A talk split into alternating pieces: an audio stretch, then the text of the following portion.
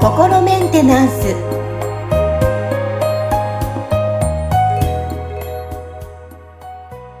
はい皆さんこんにちは。心メンテナンス。え本日もアシスタント三上恵と気候ヒーラーの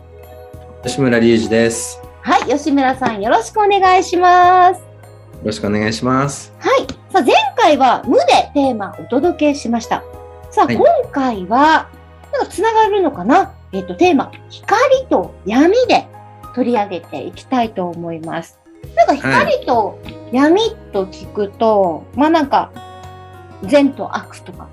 うんはい。ポジティブネガティブみたいな、うん。きょこうね、極端こう分かれるイメージがあるんですけどはい。光と闇光が、闇がなければ光も存在しないみたいな感じですか？ああ、話よくね、ありますよね。うんありますよね。物語の中のテーマみたいなので、よくね、なんかそういう話って出てきますよね。でね、お出てきますけども、実際、は光と闇、ね、あ吉村さんご自身はこう、どう思われますか？闇がないと光がないみたいな。あのね、そこもね、実はすごい面白い、あのなんていうのかな、ちょっとこう、ボタンの掛け違いがあるなって僕はいつも思ってましてですね。はい。まあ、前回の無の話をお聞きになった方は、ちょっともしかしたらちょっと、こう、僕がこれからどんな話をするか、多少察しがついてる人もいるかもしれないんですけど、はい。あの前回その、無っていう何かは存在しないですよねっ話をさせていただいたわけですよ。だから、無っていう何かはないと。ね。そうそう、あのそれが無じゃないよっていう話でしたもんね。ねうん。もし無っていう何かが存在したら無じゃないから、それはそのないでしょっていう話をさせていただいただいたんですけど、はい。実はその闇っていう概念もなんか非常にそれによく似たものなんですね。あうんのね、闇って、その、じゃあ、ね、何なのかって、闇っていう何かが存在してるのかとか、そのね、まあ、光っていうのがあるから、それと対比する概念としてこう闇って出てくるわけですけど、うんうん。なんかじゃあそもそも光っていうものがない状態が闇なのかとかっていうふうにこう考えると、ね、じゃあそもそも光って何なんだろうかっていうところまで、こう、あの、なんていうのかな、突き詰めて考えていかないと、その闇って何なのかってよく見えてこないわけですよね。うんそのうんね、光がない状態を、まあ、もしか仮に闇というふうに定義した場合っていう感じですけど、じゃあその光って、その、実は僕たちのその目が捉えている、その電磁波。ね、それもその可視光って言って僕らの人間の目が捉えることができる電磁波の周波数ってすっごい狭い範囲のものだけなんですよ。うんで、それよりもちょっとでもこう周波数上がっちゃうと、その可視光の中では一番その周波数が低いのが赤色で、そこからこう色が徐々にこうね、あの虹色にでこう、あのグラデーションで変わっていって、で、一番周波数高いのが紫なんですね。うんうん紫よりもちょっと周波数上がっちゃうと、もう目目はそのいあの光を、あの光とか色って捉えることができなくて、その目に見えない光になっちゃうんですけど、それが紫外線ですね。ああ。なるほど。うんはい。だから紫外線って、その、んまあね、僕ら紫外線当たってると日焼けしたりとか、あとは例えばそのね、あのネイルとかで使うレジンみたいなものを紫外線当たると固まるじゃないですか。固まりますね。だあれって、その、なんていうのかな、こう、だからそういう、その目には見えないけど、光が存在してるっていうことは、まあ事実じゃないですか。現実にそうやって変化をもたらすわけだし。で、赤色っていうのは一番周波数が低い光ですけど、目目に見える範囲ではね。これよりもちょっとこう周波数落ちてくると、そうするとこのあの光は赤外線って呼ばれる光になるわけですよ。で、この赤外線は僕らはすごいよく使ってますよね。あの、テレビのリモコンとかでも赤外線使ってるし、あとはその赤外線って熱を伝える、あのね、働きがあるから、要するに物が温まるっていうことは、温まってるものが赤外線をいっぱい含んでるっていう状態になってるっていうことなわけですね。うん。ありますよね。商品でも赤外線を使ってとかって言いますもんね。なんかね。ねありますね。うん遠赤外線とかで体の芯から溜まりますみたいな。ね、よくね、あります。あれってだから赤外線っていう光を当ててるっていう話なんですよね。うん。そのその光の周波数が、その、で、こう振動すると、物が温まるっていうね。だから、その、こう、あの、最近はあの、非接触型の体温計みたいなのとかよく使われるじゃないですか。はいはい、ありますね。あれも結局その、なんていうのかな、光として出てる赤外線を、その、こう、センサーがキャッチして、では大体何度ぐらいっていうのがわかるわけですよ。うん。でもこれ光として出てるけど、僕たちの目は見えないんですよね。なるほど。今、落ちました。はいはいはい。これで他の動物だと、その紫外線が見えてる動物とか、赤外線が見えてる動物とかいるんですよ。だから、それらの生き物からしたら、その、例えば僕らが、がその、からしたら真っ暗闇の中で、赤外線はありますっていうところに行ったら、その動物は別に普通に見えるんですよね。あのーねだ、だけど僕らからしたら真っ暗闇なんですよ。うん。だから、要するに、光がないんじゃなくて、僕らのその持ってるセンサーが、その光をキャッチできないっていうことで闇って呼んでるわけですよね。うん。うん。ね。だそうすると、実はその宇宙空間、夜空見上げて、なんか宇宙こうね、あの、に向かってこう見て、で、星は見えるけど、その星の合間とか真っ暗闇に見えてるじゃないですか。そうですね。でも、なあそこからもなんか実は目に見えないその光はいっぱい降り注いでるんですよ。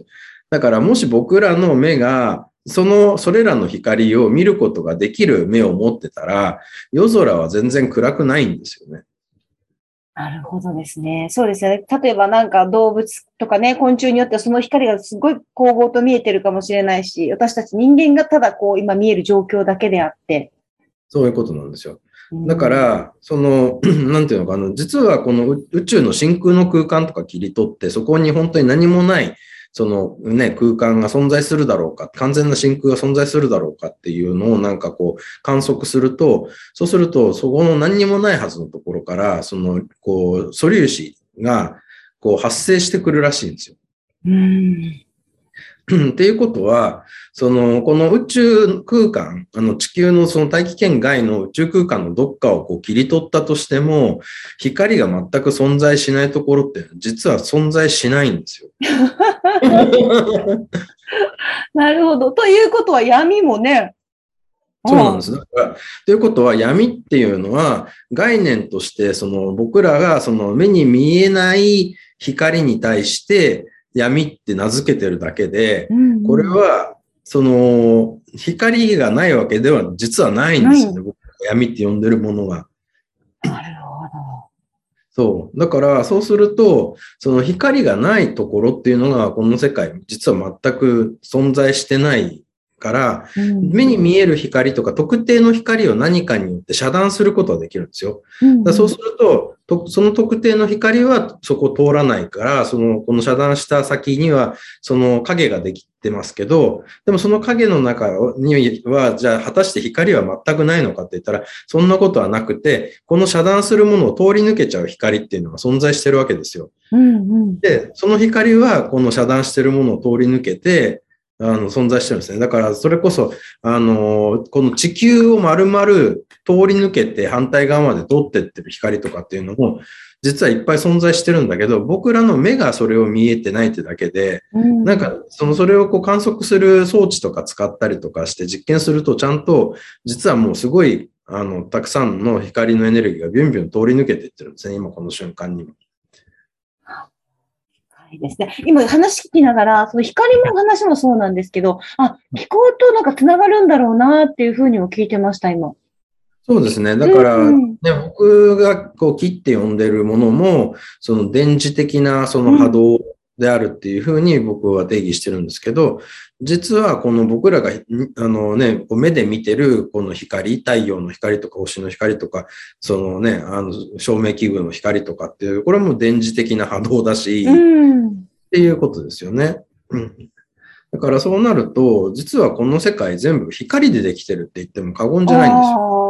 この素粒子とかも光なわけですよね。うん。で、その素粒子がいっぱい集まって、このね、原子とか分子とかできてて、それによってこう、このね、物質の世界とかってこう作られてるんだけど、元の原料になってるもの全部完全に分解してったら全部光なんですよ、実は。だから、ここう、さらに突き詰めて言うと、この世界って光し、光でできてて、光しかないんですよ。ただその光がいろんな種類の光があるから、その光に対して僕らの目が見えるものと見えないものとか、僕らの体があったかいと感じるか冷たいと感じるかみたいなところで、そのね、あの、こう、区分けをして、うん。あの、でその中でこう言ってみたら活動をしてるわけですけど、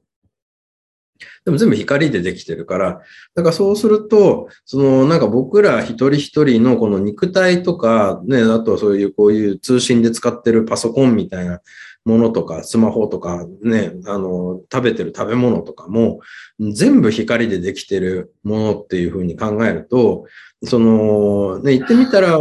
こう、川の流れとか海のなんかこうね、表面にできてる、そのなんかこう、さざ波だったりとか、渦巻きだったりみたいなものが、そのなんか僕らだったりとか、その僕らの周りにあるいろんなもので、そこはそのね、なんかこう渦巻きっていう独立した何かが存在してるわけじゃなくて、その流れてる水の状態が渦巻き状になってるっていう、これに対して僕らはなんか、あ、渦巻きだねって言ってるけど、なんかその渦巻きっっていう何かが独立して存在してるわけじゃないじゃないですか。ね、だから、実は、その、こう僕ら一人一人だったりとか、この世界も全部そういう感じのものっていうふうに捉えることもできちゃうわけですよね。なるほど。本当に考え方ですね。極端にしか考えてなかったですけど、考えてみれば本当にそうですね。今、すごいとてもわかりやすい。毎回わかりやすく説明していただけるんですけど、本当にね、今、ズームで遠く離れた場所で、あの、吉村さんと今ね、収録してるんですけど、本当に光によって、で、気候もそうですよね。ご本人さんいなくても、その、ご家族にもセッションできたりとかってする理由が、あ、なるほどなと思いながら今この時間。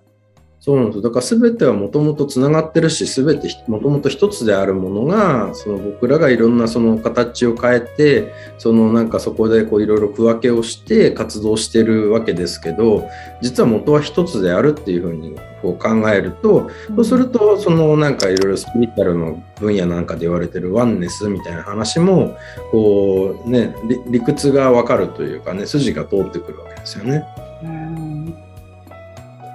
ということで、この時間、今日は光と闇ということでね、テーマ取り上げたんですけど、さあ、皆さん、どう思われますか？元は一つかもしれません。皆さんも今日いろいろ感じたと思います。